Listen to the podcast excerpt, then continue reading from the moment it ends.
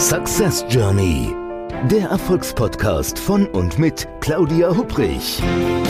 Damit Sie verstehen, warum manche Menschen anscheinend mühelos ihr Ziel erreichen, während andere noch mit mächtigen Stolpersteinen kämpfen. Hier erhalten Sie wichtige Impulse für Ihre erfolgreiche Zukunft.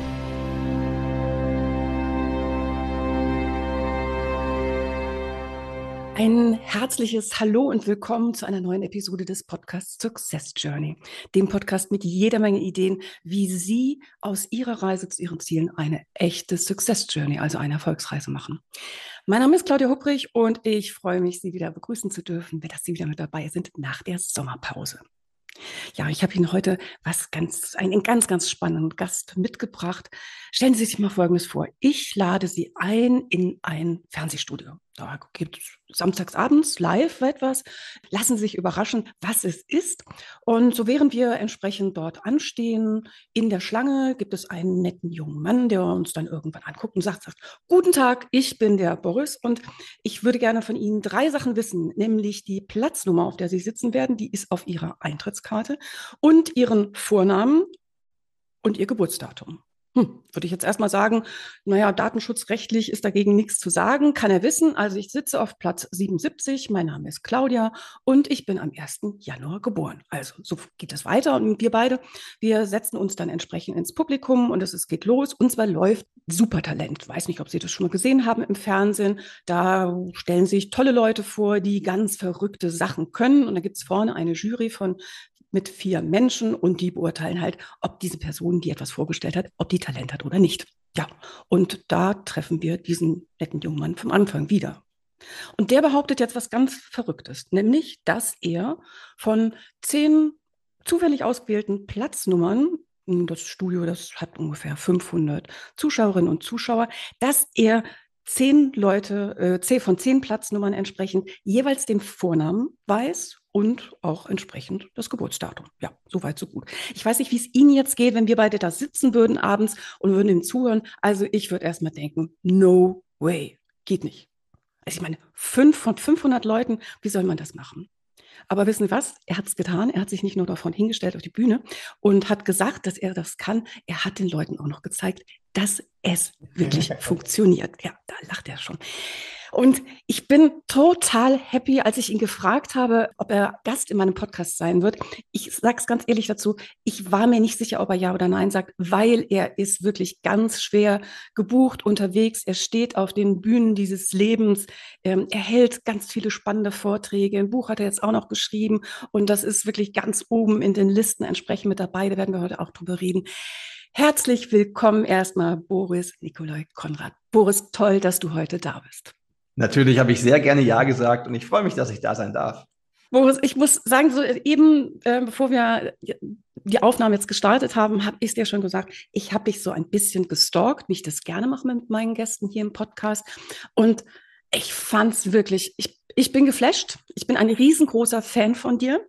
Das, was du irgendwie so alles gemacht hast, das ist ja wirklich verrückt. Fangen wir dann erstmal an mit dem ähm, 2021, was ich eben, eben schon gesagt habe, Supertalent. Da standst du auf der Bühne. Hm? Und du wirst das bestimmt ganz oft gefragt, aber bitte, diese Frage muss jetzt auch wieder raus. Wie machst du das? Das könnte ich natürlich meinen kompletten Vortrag platzieren und dann ist die Folge vorbei. Ich halte mich mal kurz. Das Wichtigste ist erstmal, dass das kein Talent in dem Sinne ist, ich kann es halt einfach, sondern dass ich das tatsächlich gelernt habe. Und vielleicht ist dann irgendwann Tempo und Menge auch wieder ein Talent, aber natürlich ist das etwas, was mit Gedächtnistechniken gemacht wird. Ich habe also verschiedene Gedächtnistechniken benutzt, die jetzt erstmal in ganz wenigen Worten zusammengefasst, wir werden wahrscheinlich noch drauf kommen, ungefähr so aussehen, dass ich mir jetzt für jedes Geburtsdatum ein festes Bild ausgedacht habe. Also ich wusste vorher schon zum 1. Januar, was stelle ich mir da vor und zum 9. Mai. Das habe ich mir auch nicht für die Sendung ausgedacht. Zahlen merken machen wir im Gedächtnis Sport, in dem ich ja lange unterwegs bin, ja sehr, sehr oft. Mhm. Und auch für jedes, ähm, ja, für jeden Vornamen muss ich mir dann ein Bild aussuchen die allermeisten Vornamen, die mir da in so einem Publikum begegnen, werde ich in meinem Leben schon mal gehört haben. Darum nehme ich dafür gerne Menschen, die den Vornamen teilen oder ich suche mir was aus, was mich an den Vornamen erinnert. Und in dem Fall jetzt bei dieser Fernsehshow waren das so drei Bilder. Ein Bild für die Platznummer, ein Bild fürs Geburtsdatum, ein Bild für den Vornamen. Und daraus entstehen dann lustige Geschichten im Kopf. okay, also sagen wir jetzt mal, also ähm, Claudia, 1. Januar und Platznummer 77. Genau, dann habe ich so ein System, was auf Zahlen basiert. Dann könnte für den 1. Januar das Bild, das ist jetzt nicht so charmant, aber das Bild tot sein, weil das oh, zweimal das T ist. Äh, 77 ist äh, zum Beispiel Kakao. Und äh, Claudia könnte ich mir vorstellen, entweder ich denke an jemanden, der so heißt, so würde ich es machen, weil ich jemanden kenne. Es könnte aber auch sein, die Klaute Diaz. Das heißt, ich stelle mir jemanden jetzt vor, äh, so ein Skelett mit einer Tasse Kakao in der Hand und darin schwimmen einige Dias. Wenn ich jetzt die Platznummer bekomme, 77, aha, Kakao, ah, Moment, das hatte das Skelett tot, 1. Januar, Klaute Dias Claudia, 1. Januar sitzt auf Platz 77. Also beim Kopf passieren völlig andere Dinge, als dass ich die Menschen mir jetzt gemerkt habe, die dort wirklich sitzen. Ich kann mir auch sehr gut Namen merken zum Gesicht. In dem Fall, das in der Show dann natürlich bewusst nicht so gezeigt wird, hätte es mir jetzt nicht geholfen, wenn einfach jemand aufsteht, sondern ich brauchte die Platznummer. Das war dann mein Anker sozusagen, um meine Bildgeschichte zurückzufinden. So, das heißt, wenn dann, das, das ist ja unglaublich, wenn 500 Leute jetzt in der Publikum sitzen, dann hattest du 500 Geschichten parat. Ja, auch, auch da, wir sind ja unter uns, ähm, gebe ich gerne zu. Äh, Datenschutz ist natürlich schon ein Thema. Es gab auch welche, die gesagt haben, Datenschutz, ich will nicht dabei sein. Deren Nummern waren dann nicht im Topf. Also es waren am Ende ein bisschen weniger als 500, aber es waren immer noch Hunderte natürlich. Also hunderte Geschichten, ja, die musste ich mir dann merken. Wow. Also ich, ich bin jetzt gerade erstmal ganz baff, baff erstaunt. Diese Pause müssen wir gleich ausschneiden. ähm, ähm, wie, übst, wie übst du das? Also das ist ja jetzt ein entsprechend, also das ist ja nicht das erste und einzige Mal gewesen, dass du auf der Bühne äh, auch mit Kameras etc. standst. Wie übst du sowas? Du meinst jetzt die Bühnensituation oder das Gedächtnis? Na, die, die 500 Geschichten. Hm. Wie, wie gesagt, oder, oder musst du das musst du das gar nicht mehr üben? Doch, doch, schon. Ähm, also für so eine Sendung bereite ich mich schon vor, so würde ich sagen. Ich weiß nicht, ob üben noch das richtige Wort ist, weil meine Techniken habe ich natürlich gut eingeübt. Der Gedächtnissport ist bei uns nicht der bekannteste Sport, das, das weiß ich schon auch.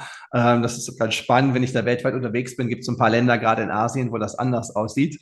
Also gerade in der Mongolei ist ähm, die Top-Gedächtnissportlerinnen und Sportler richtige Stars und äh, sehr, sehr bekannt.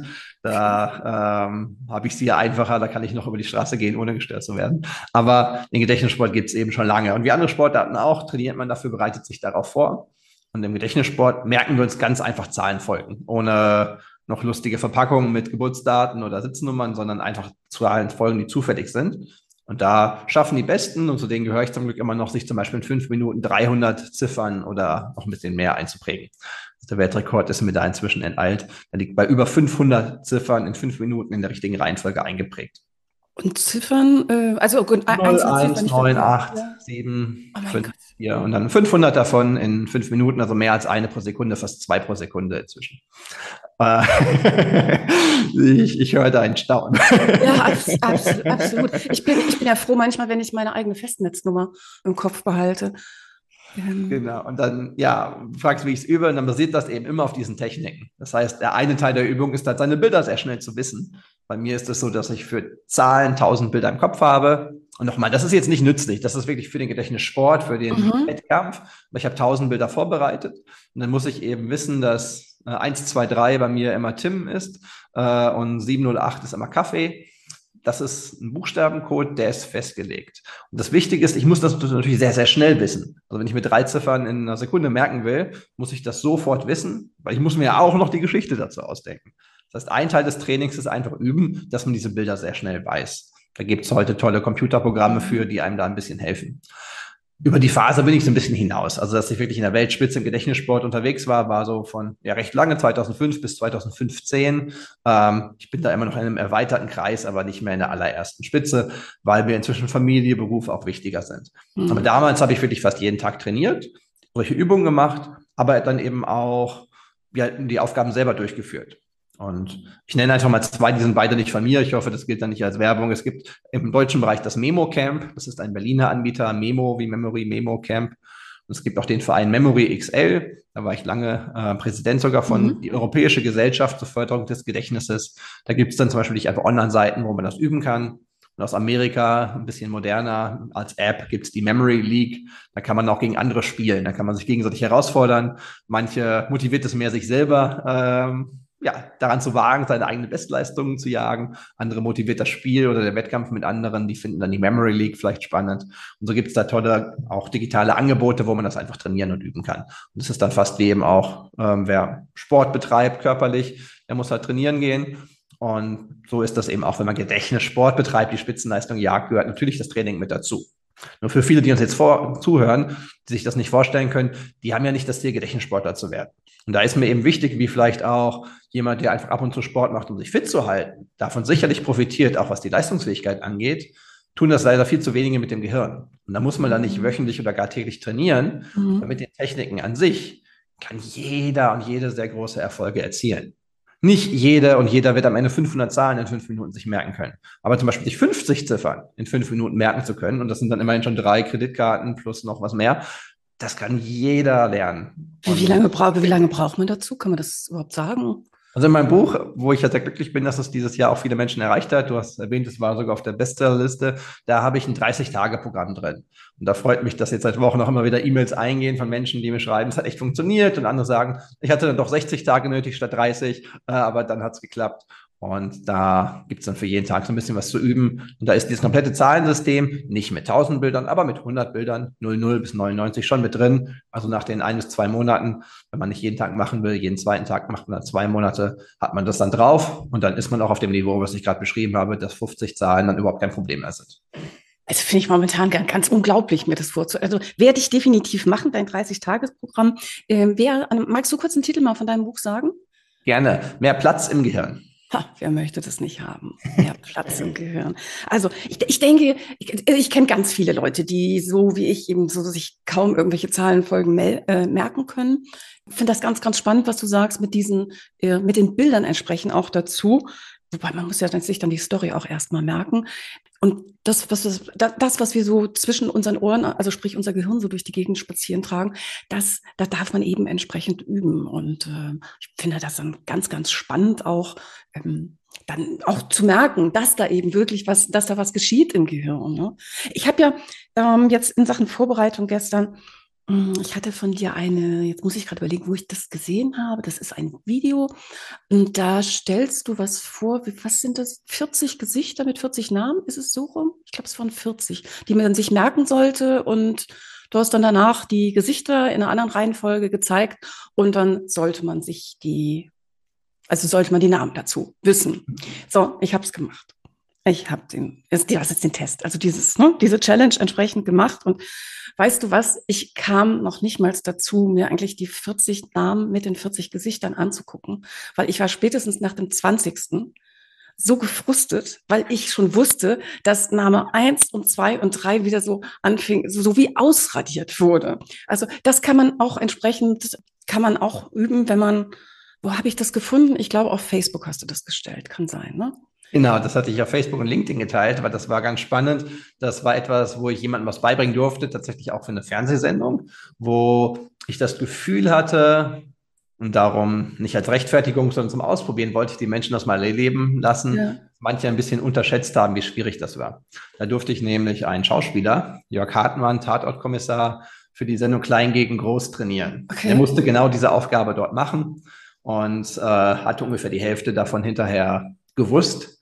Viele waren sehr beeindruckt, manche haben auch gepostet, na, die Hälfte klingt ja nicht so viel. Und dann dachte ich, probiert's doch mal aus, Leute. Ja, natürlich. Also ich finde, 20 Gesichter zu erkennen, also Namen zuzuordnen von 40 insgesamt, wenn die so an einem eigentlich vorbei rauschen, also finde ich gut ab. Ne?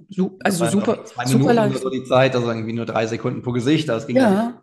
Und darum fand ich das mal ganz spannend, das den Leuten so fortzuführen und gleichzeitig wiederum auch zu vermitteln. Äh, Jörg Hartmann hat am Anfang da jetzt auch keine super Leistung, sondern wir haben eben daran trainiert und haben genau das gemacht, was ich gerade beschrieben habe. Wenn dann dort ein Gesicht zu sehen ist und die Person heißt Claudia, stellen wir uns vor, die hat Claude Diaz. Und wenn da jemand Thomas heißt, dann umarmt er gerade Thomas Gottschalk und Günther sitzt vielleicht bei Wer wird Millionär, dass wir so ausnutzen, was wir schon im Kopf haben und das in dem Fall jetzt wirklich mit dem Gesicht mit der Person in Verbindung bringen. Und da hat er schon auch in sehr kurzer Zeit riesige Trainingserfolge gehabt. Ähm, auch wenn am Ende, das ist bei dem Sendungsformat ja auch gewünscht, der Junge, der Gedächtnissport macht, dann äh, gewonnen hat. Ja gut, ich denke, das kennt, kennt ja bestimmt auch jeder von uns, ähm, der oder die Kinder hat. Also Memory spielen, wenn du erwachsen bist, gegen Kinder, keine Chance, ne? Es geht vielen so, ist ganz spannend. Jetzt als Wissenschaftler springen dann sofort Gedanken bei mir nach vorne. Jetzt muss ich dem erstmal genau erklären, wie das ist. Das ja, heraus. Fahren wir uns jetzt das, was die Wahrheit schon ist, ist, wenn man die Menschen jetzt ins Labor einlädt, dann die Erwachsenen, ohne von Kindern abgelenkt zu sein, ganz in Ruhe sich zum Beispiel auf einem Tisch das einbringen dürfen und Kinder in der gleichen Zeit sind Kinder eigentlich nicht unbedingt besser. Nur Kinder machen es sehr viel spielerischer und wenn man mit denen dann spielt, als Eltern ja auch noch aufpasst, dass die nicht vom Tisch fallen und äh, das andere Kind nebenbei nicht die, die Bücher aus der Wand reißt, dann ist man halt anders konzentriert und das erklärt auch ein bisschen was. Aber tatsächlich, Kinder lernen spielerischer und sowieso bildhafter mhm. und das geht uns dann so ein bisschen verloren. Und darum setzen diese Gedächtnistechniken sehr oft auch beim bildhaften Denken an. Und darum ist Memory tatsächlich ganz spannend, auch zu sehen, wie gut Kinder das können und wie schwer man sich da als Erwachsener manchmal tut. Und auch bei mir, wenn ich meine Gedächtnistechnik nicht einsetze, ich habe ja inzwischen äh, vier kleine Kinder, dann mhm. ist das beim äh, Memory-Spielen für mich nicht so, dass ich da besser bin als die, sondern eben mit dieser ganzen, mit dem ganzen Setting, dann wow, bin ich beeindruckt, denk, den haben wir schon gesehen, den Esel. Okay. ja, ja, der liegt da vorne. Ach so, okay, gut zu wissen. und dann weiß ich auch, wenn ich meine Technik anwende, kriege ich es schon sehr gut hin, aber ohne schon beeindruckend, was die Kinder können. Und nicht, weil es meine sind, sondern alle Kinder. ja. Wie, wie, ist denn das bei dir so, ähm, der Boris privat? Erwartest du so in deiner Familie, also ähm, legst du da die Latte auch so ein bisschen höher, was du so erwartest in Bezug auf, äh, ja, Schatz, denk doch jetzt noch mal nach, was auf dem Einkauf, das ist doch, du brauchst doch keinen Einkaufszettel, sind doch nur 27 Positionen, die kann man sich doch so im Kopf merken oder so. Äh, ich hoffe nicht. Es ist bei den Kindern will ich da jetzt nicht die Latten sehr hochlegen, sondern mhm. vor allem den Spaß am Lernen bewahren. Das mhm. finde ich eigentlich am wichtigsten, dass wir eben auch Gedächtnisspiele machen, weil sie das auch wollen. Das wollen die meisten Kinder auch und daran Spaß haben. Und dann, dass sich hier und da schon mal einen Tipp einfließen und dann können die das durchaus auch ganz gut benutzen, dass wir zum Beispiel beim Memory-Brett das auch mal aufgedeckt liegen und so eine lange Geschichte erzählen, um uns die Bilder zu merken. Und dann können meine Tochter mit vier, mein Sohn mit drei das durchaus, dass die hinterher auch von 30, 40 Sachen eben die Geschichte erzählen weil das einfach jeder kann. Und damit aber dann jetzt schon sehen, dass sie sich damit auch die ganze Reihenfolge merken konnten. Solche Sachen lasse ich mal einfließen. Und ich glaube, meine Frau ist ganz dankbar bei der Einkaufsliste, dass wenn sie mir Sachen zuruft, das meistens, jetzt nicht behaupten immer, aber allermeisten Fällen tatsächlich gut klappt, dass ich mich daran erinnern kann und ich keine Liste brauche. Und wenn sie sich die aufschreibt, weil das ihr Weg ist, ist das auch gut. Aber ja, sie hat von mir natürlich auch das ein oder andere gelernt und nutzt das hier und da auch mal nicht, um damit Sport zu machen, aber einfach für den Alltag. Super. Also das heißt, du schreibst, also die Frage hatte ich auch auf dem Zettel noch, du schreibst dir keine Einkaufszettel mehr. Ähm, wir haben zu Hause halt manchmal einen, weil meine Frau den dann noch aufschreibt, aber wenn ich dann einkaufen soll, dann merke ich ihn mir eben und gehe dann ohne einkaufen. Das ist jetzt nicht per se nützlich, sondern mehr so ein Prinzipding, weil als ich noch sehr jung war und ich lange Gedächtnissport gemacht habe, habe ich natürlich alles verfolgt, was es in dem Gedächtnissportbereich gab. Der war damals noch viel kleiner als heute. Und dann hatte ich ein Interview gelesen mit dem damaligen Weltmeister, einem Briten, äh, der dort im Interview auf die Frage, ob es sich in alles merkt, zugab, dass er sich eine Einkaufsliste schreibt. Und dann habe ich mir damals einfach vorgenommen, das mache ich nicht, wenn es doch so einfach ist, so aus Prinzip, da bleibe ich jetzt bei. Jetzt muss ich mich natürlich an meine eigenen Vorgaben halten. Aber okay. es ist auch dann eine Übung im Alltag. Also es kostet mich ja natürlich keine Zeit. Natürlich ist das sehr einfach für mich, wenn ich mir im Gedächtnissport in fünf Minuten 100 Worte merken kann, solange sind unter Einkaufszettel trotz vier Kindern dann im Normalfall nicht, ist das ja, ja kein Problem für mich, sich den zu merken. Okay, Dementsprechend mache ich das als kleine Übung dann mal gerne so. Sag mal, wenn, wenn du dann in so einer Challenge, egal ob es jetzt irgendwo fürs Guinness Buch der Rekorde ist, da bist du ja auch mehrfach schon drin gewesen, oder ob das jetzt irgendwie äh, auf der Bühne bei Supertalent ist oder so, die Geschichte, die du quasi jetzt ähm, dazu im Kopf hast, sozusagen, werden die dann auch irgendwann wieder von der deiner eigenen Festplatte im Gehirn sozusagen wieder gelöscht oder läufst du mit diesen Geschichten permanent so durch die Gegend? Die meisten verschwinden auch wieder weil sie eben nicht langfristig wichtig sind. Die Sachen aus dem Gedächtnissport, von den Rekorden, von den Fernsehshows, die brauche ich ja nie wieder. Mhm. Und tatsächlich sind die schon im Langzeitgedächtnis drin beim ersten Mal lernen. Das bedeutet, wenn ich in der Fernsehshow mir diese ganzen Sachen gemerkt habe, weiß ich die auch eine Woche später noch. Also eine Woche später hätte ich dir immer noch jeden Platz und Namen und Geburtsdatum sagen mhm. können. Heute nicht mehr. Jetzt sind wir schon fast ein Jahr später. Ich habe es natürlich nicht mehr wiederholt, weil die nicht wichtig waren. Mhm. Die, die ich abgefragt wurde, auch weil ich natürlich das Video vom Auftritt hier und da mal gezeigt oder gesehen habe, die würde ich wahrscheinlich noch zusammenkriegen. Weil tatsächlich bei Gedächtnistechniken, diese ganzen Bildgeschichten und so, die wir jetzt hatten, die helfen alle sehr, sehr viel schneller zu lernen, es direkt ins Langzeitgedächtnis zu bekommen. Dieser Flaschenhalt Kurzzeitgedächtnis wird da so ein bisschen im Gang. Aber damit die permanent drin bleiben, ist ein bisschen Wiederholung auch noch wichtig. Mhm. Gibt es auch tolle Tipps und Techniken, dass man das mit sehr viel weniger Mühe machen kann, als die meisten das tun. Aber gerade wer wirklich vielleicht noch studiert oder noch mal eine Ausbildung macht oder noch mal einen neuen Beruf angeht und wirklich Dinge lernen muss, der sollte auf jeden Fall, ganz, ganz herzlicher Tipp von mir, sich so Tools suchen, die helfen, im richtigen Moment es zu wiederholen. Weil das machen fast alle falsch. Selbst Lehrer wissen das meistens nicht. Die ersten Wiederholungen sind sehr viel früher nötig, als die meisten denken. Am besten noch so am selben Tag und am nächsten Tag. Und dann dürfen die Abstände aber schnell größer werden. Wir brauchen jetzt nicht in die Tiefe gehen. Wen das interessiert, der kann im Englischen Spaced Retrieval mal googeln. Da gibt es dann Studien zu. Ähm, gibt es keine richtig gute Übersetzung irgendwie. Verteiltes Wiederholen. Das nennt aber keiner so Spaced Retrieval. Der englische Begriff wird da benutzt. Oder auch Testing-Effekt. Einfach die Beobachtung. Wenn ich mich selber abteste, führt das dazu, dass ich es hinterher länger weiß. Mhm. Der Effekt ist so gerade in der Forschung echt spannend, weil der riesengroß ist. Das wird von den allermeisten völlig unterschätzt. Wenn ich dir Zeit gebe, eine Viertelstunde, dir Vokabeln zu merken, mhm. und du in der Viertelstunde nur die Hälfte der Zeit nutzt, dir Vokabeln anzuschauen und ich dann die Hälfte der Zeit abtestest. Oder du nimmst 15 Minuten, um dir die Vokabeln immer wieder anzuschauen, nochmal lesen, nochmal lesen, noch ein paar mehr mit dazu zu nehmen. Ja. Direkt danach teste ich dich ab in beiden Bedingungen. Ja. Dann wirst du in der Bedingung, wo 15 Minuten lang die Sachen angeguckt hast, mehr wissen, als in der, wo du auch Zeit investiert hast, um dich zu testen. Und das kennen die meisten, darum denkt man, na, dieses Testen, ja, irgendwann ist das wichtig. Aber schon, schon beim Lernen, sich abzutesten, macht man dann nicht so oft. Weil die Beobachtung stimmt, direkt danach weiß ich mehr, wenn ich das nicht mache. Wenn ich jetzt eine Woche später dich abteste aus beiden Gruppen, weißt du von der ersten Bedingung, wo du die Hälfte der Zeit fürs Testen benutzt hast, noch so 80 Prozent nach manchen Studien. Von der zweiten Bedingung aber nur 30 Prozent. Ein riesiger Unterschied. Dadurch, dass du schon beim Lernen Testen mit eingebaut hast, hast du Zeit investiert? Ja, du konntest etwas weniger lernen, aber es bleibt dann auch drin. Und wenn du dann eben nach einer Woche dich nochmal testest, weißt du die auch in einem Monat noch. Mhm. Wenn die mhm. meisten Vokabeln so lernen, dass sie das nicht tun und nach einer Woche frustriert sind, dass sie schon 30 Prozent äh, nur noch wissen äh, und dann denken, ja, ich bin halt schlecht in Sprachen lernen und dann kann ich mehr weitermachen. Also ganz wichtig, Lerntechniken, auch beim Vokabelmerken, klar mache ich mir Bilder, helfen dazu, dass ich sowieso viel schneller und viel mehr aufnehmen kann. Will ich es wirklich langfristig wissen, muss ich es auch wiederholen. Das gilt auch mit Gedächtnisgeschichten. Darum, Dinge, die ich langfristig wissen wollte, die ich damit gelernt habe, die weiß ich auch noch. Den Kram jetzt aus den Fernsehshows, zum Glück. ja. Also du, das ist ganz spannend, weil ich habe vor 14 Tagen angefangen, Portugiesisch zu lernen. Und das erste Mal mit einer App, mit einer Lern-App. So nicht so sonst wie früher vielleicht irgendwie mit einem guten Buch oder sonst irgendetwas. Und ich frage mich gerade, ob da genau das, was du beschrieben hast in Sachen Vokabellernen, genau das eben dort entsprechend auch so reflektiert ist vom Aufbau der App, weil es wird mit wenigen Vokabeln aber unheimlich viel abgefragt. Also äh, und nochmal und nochmal und nochmal und wo ich dann teilweise denke, Leute, jetzt jetzt habe ich es aber doch wirklich verstanden. Äh, und dann denke ich aber trotzdem, dann kommen so wieder ähnliche Fragen mit einem bisschen anderen Pers Fokus entsprechend dann am nächsten Tag nochmal. Und ähm, ja. vermutlich ist es genau das, was da entsprechend dann auch reingeflossen ist. Ich weiß nicht, welche du benutzt. Duoling das Duolingo.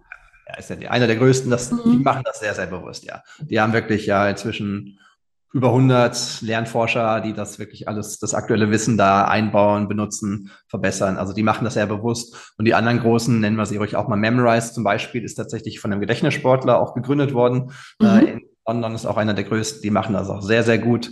Memrise nutzt noch mehr als Duolingo auch wirklich so Gedächtnisbilder hier und da. Okay. Ähm, das auch sehr, sehr gerne. Das heißt, die nutzen auch die Gedächtnistechnik beim Merken und dann das gezielte Abfragen oder auch Drops. Die machen das ein bisschen spielerischer. Mhm. Ähm, auch da ähm, kommst am Anfang genau, was du beschreibst, fast schon übertrieben viel vor. Das muss ich dasselbe Wort schon wieder in einer anderen Form wiedergeben. Ja, aber gerade wenn du es am Anfang eben machst, dann bleibt es eben auch drin und dann weißt du es eben auch in Wochen, Monaten, Jahren noch.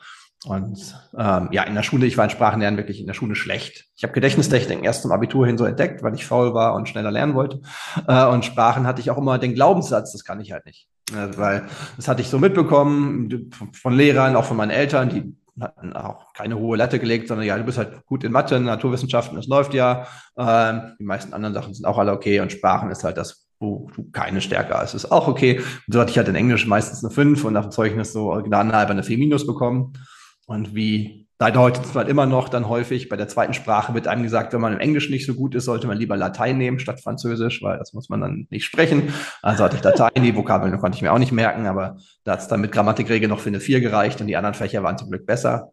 Heute spreche ich fließend Englisch, halte Vorträge weltweit, halte auch in Niederländisch meine Vorträge und Präsentationen und kann auf Smalltalk auch in äh, Mandarin-Chinesisch und Spanisch mich verständigen. Wow. Wenn ich das Menschen sage, sagen, ja, wenn ich nur dein Talent für Sprachen hätte, würde ich dann gerne nochmal mein Zeugnis aus der Mittelstufe schicken, um das, das dass ich da widerspiegelt. Das ist doch unglaublich, oder? Was Menschen so entsprechend mitnehmen aus dem Elternhaus, wie aus der Umgebung, entsprechend Schule oder so, was für Glaubenssätze da aufgebaut werden und wie man die entsprechend, wenn man da richtig rangeht, äh, ja, sprengen kann ne? und für sich da was ganz Neues entdecken. Ja, und gerade beim Thema Gedächtnis gilt das sehr stark. Also es gibt dieses Thema Growth Mindset auch, wo ja viel darüber diskutiert wird, wie viel ist da wirklich dran. Manche Studien waren dann ein bisschen schwieriger zu replizieren. Und Thema Intelligenz ist halt auch die Sache, wenn du halt glaubst, du bist so schlau und es ändert sich nicht, ist es halt ungünstig. Aber du hast auch ein bisschen recht. Intelligenz ist halt weniger stark veränderbar als Gedächtnis. Dass aber sehr viele Menschen rumlaufen und sich selber sagen, ich habe halt kein so gutes Gedächtnis. Das ist halt einfach Quatsch. die wow. nutzen es halt noch nicht richtig. Und ja. wenn ich zum Beispiel in meinen Vorträgen, darum sind die immer so interaktiv, halt schon eine Übung mache, wo halt jeder sich dann eine Reihenfolge von 20 Worten vorwärts, rückwärts durcheinander problemlos lückenlos einprägen kann, mhm. führt das nicht nur dazu, dass ich die Gedächtnistechnik ein bisschen vorgeführt habe, weil, ja klar, ich weiß auch, da reicht der Vortrag nicht aus, dass sie das jetzt ab dem nächsten Tag im Alltag einsetzen klar, werden. Natürlich. Aber es sprengt halt das Mindset. Die können danach nicht mehr und sagen danach auch nicht mehr, boah, ich habe einfach ein schlechtes Gedächtnis, weil krass, ich habe da gerade was geschafft, das würden 90 Prozent der Leute nicht hinkriegen ohne Hilfe. Mhm. Äh, so schlecht kann es dann ja doch nicht sein. Und darum ist so ein Impulsvortrag, so heißt er ja auch immer, der Impuls für ja. sich mitzunehmen, okay, da kann man doch was machen. Absolut. Und ich so oft gehört, dass es die Menschen einfach motiviert, diese Gedächtnistechniken nicht nur einzusetzen, klar haben den Nutzen, sondern vor allem damit zu sehen, hey, ich kann doch noch was erreichen. Und nur weil ich eben nicht mehr 20 bin, heißt das nicht, dass ich nicht trotzdem nochmal studieren kann oder nochmal eine neue Sprache lernen kann oder mich in ein Fachthema einarbeiten kann, wo ich noch keine Ahnung zu habe. Weil das Gedächtnis funktioniert und das Gehirn ist auf jeden Fall in jedem Alter dazu in der Lage, neu zu lernen. Und ja, vielleicht sogar auch im hohen Alter ein besseres Gedächtnis zu haben als Student, weil man halt weiß, wie man es benutzt. Das, das, das, da hast du gerade wirklich einen guten Punkt gemacht, Boris. Ich denke, dass auch wenn man sich anguckt, äh, Stichwort ähm, Demografie und äh, die Gesellschaft, die immer älter wird, da ist es ja erst recht unheimlich wichtig, dass man sein Gehirn ja eben trainiert, dass man nicht nur beweglich bleibt, entsprechend vom körperlichen her, sondern auch im Geist. Ne? Auch, auch so ein Mindset-Thema. Ich frage dich einfach mal, jetzt äh, habe ich die Frage schon so eingeleitet, dass die Antwort wahrscheinlich nicht die sein wird, die ich gerade haben wollte. Aber wenn ich dich frage, wird Alzheimer ein größeres Problem oder ähm, für jeden Einzelnen gesehen oder eher ist das ein abnehmendes Problem? Für jeden Einzelnen würde ich sagen, das bleibt doch gleich, oder? Also gesellschaftlich wird es ein immer größeres Problem. Immer mehr Menschen haben ja. Alzheimer. Die Anzahl der Patienten damit nimmt massiv zu. Das liegt aber nur daran, dass wir halt alle älter werden. Ja. Für jeden Einzelnen ist es ein rückläufiges Problem sozusagen. Die Anzahl, also die Quote der 80-Jährigen, die Alzheimer haben, ist geringer als noch vor wenigen Jahren und rückläufig. Oh. Allgemein eben doch bessere Gesundheitsbedingungen haben, mhm. allgemein doch bessere Ernährung haben, allgemein es uns etwas besser geht. Und so gesehen ist das Risiko für jeden Einzelnen tatsächlich etwas geringer. Die gesellschaftliche Last aber viel höher, weil einfach sehr viel mehr Menschen 80, 90 oder noch älter werden und dann die Quote halt immer noch so hoch ist, dass es sich natürlich lohnt, da auch was zu tun, um dem vorzubeugen. Und als Gesellschaft die Herausforderung riesig ist. Aber die Quote, also der Anteil der eigentlich auf jedes Alter bezogene Menschen, die eine Demenzdiagnose haben, mhm. nimmt, nimmt eher ab. Kann man denn da tatsächlich etwas auch machen, indem man vorher übt und sich mental geschmeidig hält? Beugt sowas Demenz ja. vor?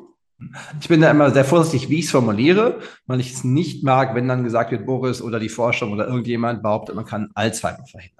Mhm. Alzheimer ist eine Erkrankung, die leider immer noch trotz sehr viel Forschungsgeld und viel Forschungsaufwand nicht so richtig verstanden ist. Also wir wissen einige Veränderungen, die damit einhergehen. Dinge, die man mhm. auch im Gehirn sehen kann. Wir wissen aber auch, dass bei manchen diese Veränderungen im Gehirn auftreten, aber die Symptome nicht.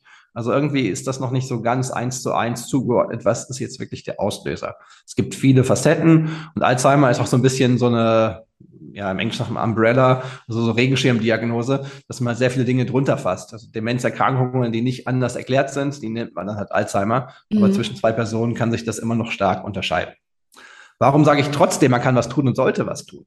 Es gibt das Konzept der kognitiven Reserve. Das ist jetzt ein wissenschaftlicher Ausdruck, aber vielleicht kann man schon nachvollziehen, was das heißen soll. Einfach, wenn ich genug habe, ist nicht schlimm, wenn ein bisschen was weg ist. Und das gilt dann auch für die Verbindung im Gehirn, das gilt dann auch für die Denktechniken. Ja. Das heißt, wenn ich nur eine Art habe zu denken und genau die erkrankt jetzt, weil die Verbindungen, die dafür nötig sind, halt Schaden nehmen, dann habe ich ein sehr großes Problem und keine Auswege mehr. Habe ich aber einen Schatz an Denktechniken, habe ich auch einfach viele Verbindungen, die schon da sind, und dann gehen welche verloren, ist das viel weniger schlimm.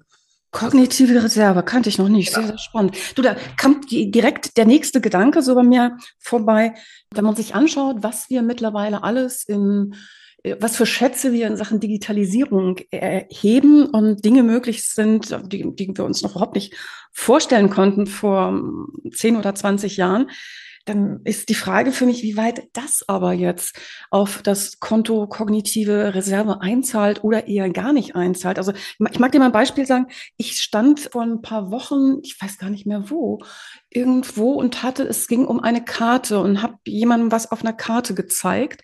Und die Person, mit der ich geredet habe, war ganz überrascht, weil sie sagte, ach, das ist ja interessant. Ach, genau, ich weiß wieder, wo es war.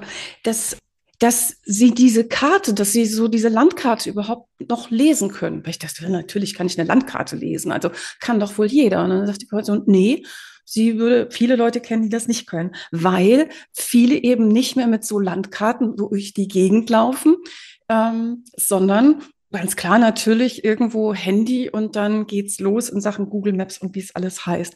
Was ich damit sagen will, ist, nutzen wir immer mehr Tools, sodass wir gar nicht mehr unser Gehirn so richtig brauchen oder nutzen eher? Das sind zwei unterschiedliche Fragen. Okay. Das finde ich natürlich ein spannendes Thema, wo ich mich auch mit beschäftige. Und natürlich kenne ich auch Studien, die in Büchern wie Digitale Demenz von Herrn Spitzer dann zusammengefasst mhm. werden und das alles sehr dramatisch aussehen lassen. Mhm. Jetzt finde ich super toll, dass du das so optimistisch eingeleitet hast mit den digitalen Schätzen, weil ich bin viel zu viel auch Nerd und äh, habe ja auch mal Informatik studiert, als dass ich die selber weglassen wollen würde. Und natürlich ist es toll, dass wir sie haben. Und jetzt hast du dann die richtigen Fragen schon gestellt. Wie wir es benutzen und damit auch, wie wir unser Gehirn benutzen, ist die eigentlich wichtige Frage. Dann gibt es ja auch einen tollen äh, Kollegen von uns in dem Bereich Speaking und Training, den Thorsten Jekel, mhm. Menschen Technik beibringt, aber mhm. trotzdem als Leitsatz hat, erst Gehirn einschalten, dann Technik. Ja. Ich möchte hier einfach mal adaptieren oder übernehmen und sagen, darum geht's. Ja, ich speichere auch Handynummern in meinem Handy ab. Aber ich habe vielleicht auch zumindest die wenig wichtigsten acht bis zehn trotzdem im Kopf und könnte meine Frau, meine Eltern, äh, den Kinderarzt äh, oder auch die Kita auch so erreichen, wenn mein Handy gerade drunter gefallen ist und mhm. ich irgendwie ein Problem habe. Das gleiche mit dem Navigieren.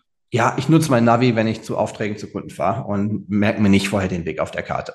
Weil das ist einfach sehr viel einfacher so versuche mir aber die Wege, die ich häufiger fahre, dann doch schon zu merken oder eben auch, wenn ich mir den Weg auf der Karte anschaue, etwas mehr darauf zu achten, wo bin ich da jetzt eigentlich, weil ich das Gehirn natürlich schon auch einschalten benutzen möchte. Mhm. Dann ist die Frage, wenn ich halt sehr viel oder fast alles auslagere, gibt es tatsächlich Studien, die hindeuten, dass das ungünstig ist und dazu, natürlich tatsächlich auch dazu führen kann, dass das Gehirn noch eher in seiner Leistungsfähigkeit nachlässt.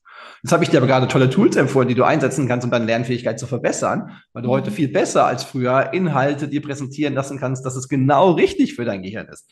Also es kommt ja immer darauf an, wie man es benutzt. Und es gibt tolle Techniken, tolle Tools, die unserem Gehirn sogar helfen können. In die Richtung arbeiten ja auch viele Menschen und da wird die Zukunft auch tolle Dinge bringen können. Und gerade Dinge wie virtuelle oder auch Augmented Realität kann gerade auch wieder helfen, sowas mehr zusammenzubringen. Ist auch nicht immer garantiert. Wir haben selber eine Studie gemacht, die ist leider nicht so groß geworden, wie wir das gerne gewollt hätten, aber hat so ein paar Anzeichen geliefert, wo wir Menschen navigieren haben lassen, bei uns über den Campus an der Uni in dem Wegen, wo ich meine Forschung mache, entweder mit einem Handy oder mit Google Glass. Die Älteren werden sich erinnern, es war kein Konsumentenerfolg, aber diese Brille, eben Augmented Reality, die einem das ins Auge projiziert. Um ja. uns dann eben anzuschauen, merken die Leute sich das jetzt noch besser oder, oder wieder besser, weil es halt im Sichtfeld ist oder eher mhm. noch schlechter. Und das war nicht so einfach zu beantworten, wie wir dachten, weil eben manche es wie, wie ein Handy konsumieren, dass sie einfach im Endeffekt auch nur gucken, wo ich langgehen muss. Andere es aber wirklich bewusster wahrnehmen, äh, sich also hinschauen, wo gehe ich denn eigentlich hin? Und dann funktioniert es eben wieder besser, weil das Gehirn sehr, sehr stark aber mit Ort verbunden ist. Das heißt, wenn ich nur diese zweidimensionale Karte im Handy habe, aber die Umgebung nicht mehr wahrnehme, merke ich mir halt sehr wenig davon. Und das ist so der Normalfall, wie man auch da navigiert oder auch im Auto navigiert.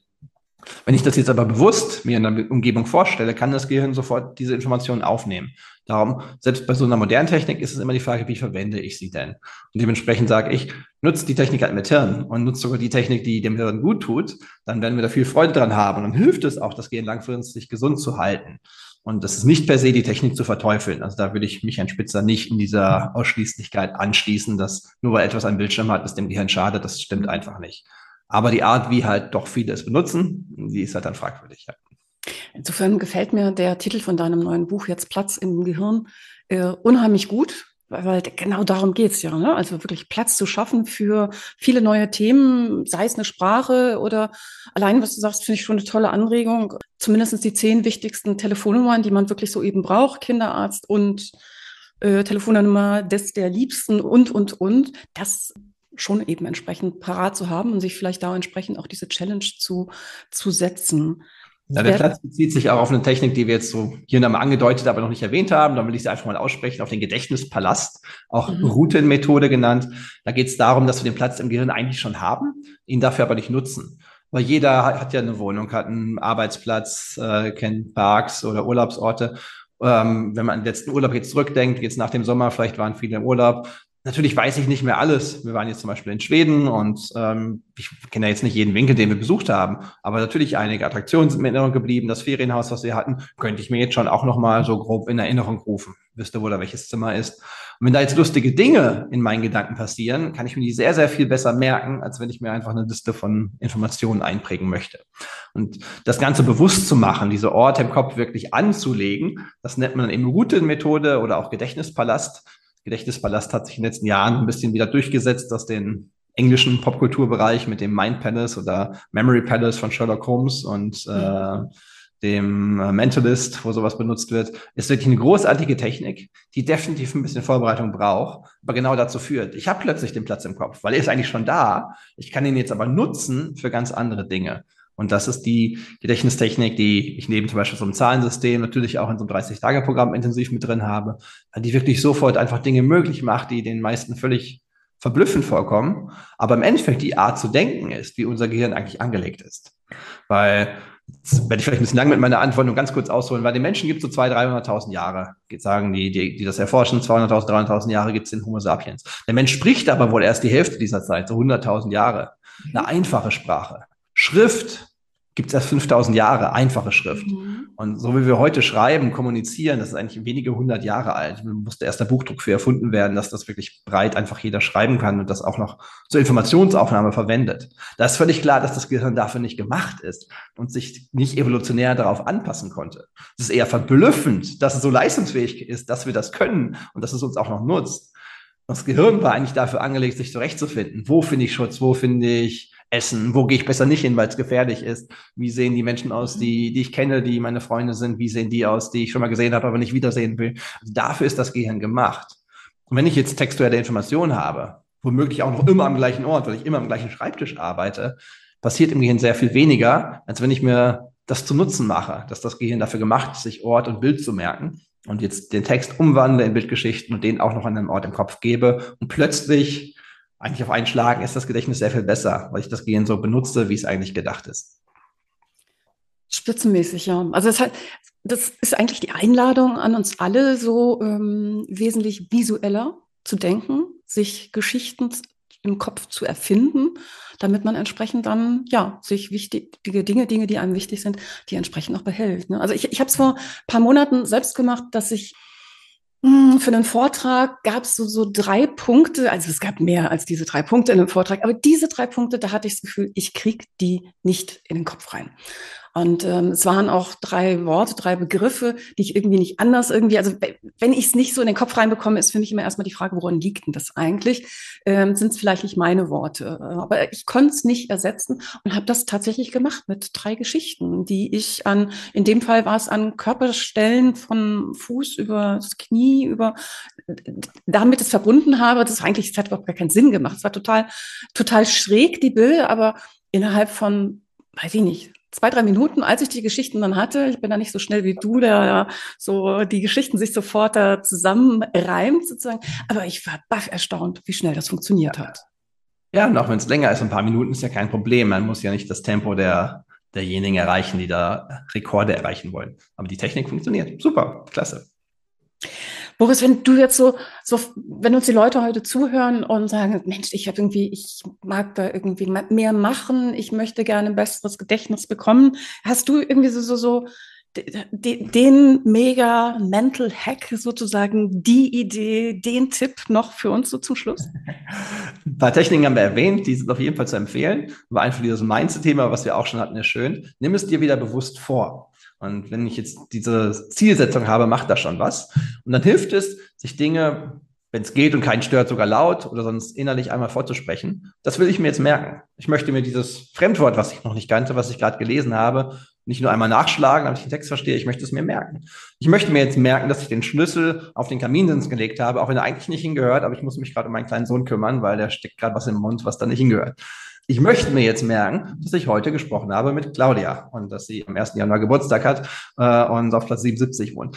Sich das erstmal vorzunehmen, sich das vorzusagen, dann kriegt das im Gehirn schon mal eine kleine Wichtigkeit. Und klar, dann idealerweise zu sagen, wenn ich mir das schon merken möchte, welche Tipps gab es denn da? Bilder, Geschichten, was kann ich mir dazu vorstellen? Super.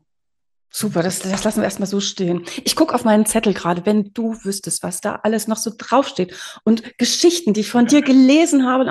Also eine Sache noch, ich, ich mag es gerade nur unseren Zuhörerinnen und Zuhörern sagen, das müssen sie sich mal vorstellen. Also ich habe es nur gelesen, ich habe es nicht gesehen, aber es waren, kennt glaube ich jeder von uns, 20 Zauberwürfel, diese Rubik's Cube, die man so dreimal drei und dann natürlich auch 3D drehen kann die hast du, die waren verdreht und da wusstest du, wer, welcher Würfel wie aussieht und du konntest auch noch einen per Zufall ausgewählten mit verbundenen Augen dann wieder richtig rumdrehen. Also un, wirklich unglaublich. Und ich, ich könnte, es ist so viel. Da waren so Dinge, es, es gibt ein wunderschönes Video, wie du an einer chinesischen Fernsehshow dort stehst. und zwar in deiner wunderbar sympathischen, lässigen, ruhigen Art. Und ich dachte, Wahnsinn, was der Mann alles irgendwo schon gesehen hat. Also, wenn man noch mehr von dir über dich wissen möchte, was macht man am besten? Webseite, Magst du kurz die URL sagen? Ja. Ich packe sie auch Boris in die Konrad.de, Boris wie Becker, Konrad wie Adenauer, boriskonrad.de ah, findet man eine Webseite. Das ist natürlich ein bisschen statisch, die ist nicht so, äh, passiert nicht so viel Neues. Natürlich freue ich mich auch, wenn man sich mit mir verbinden möchte, mir folgen möchte. Da sind wahrscheinlich äh, Instagram und LinkedIn die Plattform, wo am meisten passiert. LinkedIn auch mal auf Englisch und mehr businessbezogen. Instagram auch mal mehr die Auftritte oder wenn ich mir selber Herausforderungen setze und auch mal was Privates. Also da dürft ihr euch gerne mit mir verbinden, da würde ich mich drüber freuen. Super, super. Boris, ganz, ganz herzlichen Dank für so viel. Also ich bin davon überzeugt, dass wir ganz viele Leute heute inspirieren konnten, dass sie zumindest sagen, ja, das und das, das merke ich mir oder vielleicht auch Lust bekommen haben, dass sie es ein bisschen anstecken konnten, ähm, das Gedächtnis jetzt mal so spielerisch in den nächsten Tagen und Wochen eben ein bisschen mehr zu trainieren, vielleicht es zu probieren, das eine oder andere in Geschichten zu packen und einfach zu staunen, was da so alles Tolles passiert. Das hat mich gefreut, wenn wir das erreicht haben. Danke dir. Ich danke dir für das Gespräch. Gerne. Ja, und dann möchte ich mich gerne auch bei Ihnen wieder bedanken, dass Sie heute wieder entsprechend mit dabei war. Wie ich eben schon gesagt habe, ich hoffe, Boris und ich, wir konnten Sie dazu anstiften, sich so ein bisschen mit dem, was man da so Tolles, dieses Organ, was wir da tagtäglich durch die Gegend spazieren tragen, nämlich unserem Gehirn, dass man dem was Gutes tun kann, dass man da Platz schaffen kann im Gehirn. Und in dem Sinne, ja, ich wünsche Ihnen was. Danke fürs Zuhören und machen Sie es gut, aber machen Sie es bald. Ihre Claudia Hubrich. Success Journey. Der Erfolgspodcast von und mit Claudia Hubrich. Claudia Hubrich ist Managementberaterin, Business Coach und Managing Partner von Consulting at Work. Sie berät seit mehr als 20 Jahren Menschen und Unternehmen, die sich entweder in Veränderungsprozessen befinden oder sich in solchen befinden wollen. In ihren Vorträgen, Coachings und Workshops gibt sie Impulse für mehr Klarheit, Motivation und Umsetzungskompetenz, damit sie das kleine oder große Stück Veränderung erreichen, welches sie sich wünschen. Und kostenlose Impulse, wie Sie an Ihr Ziel gelangen, finden Sie auch unter www.claudia-hupprich.com. Schauen Sie gleich vorbei.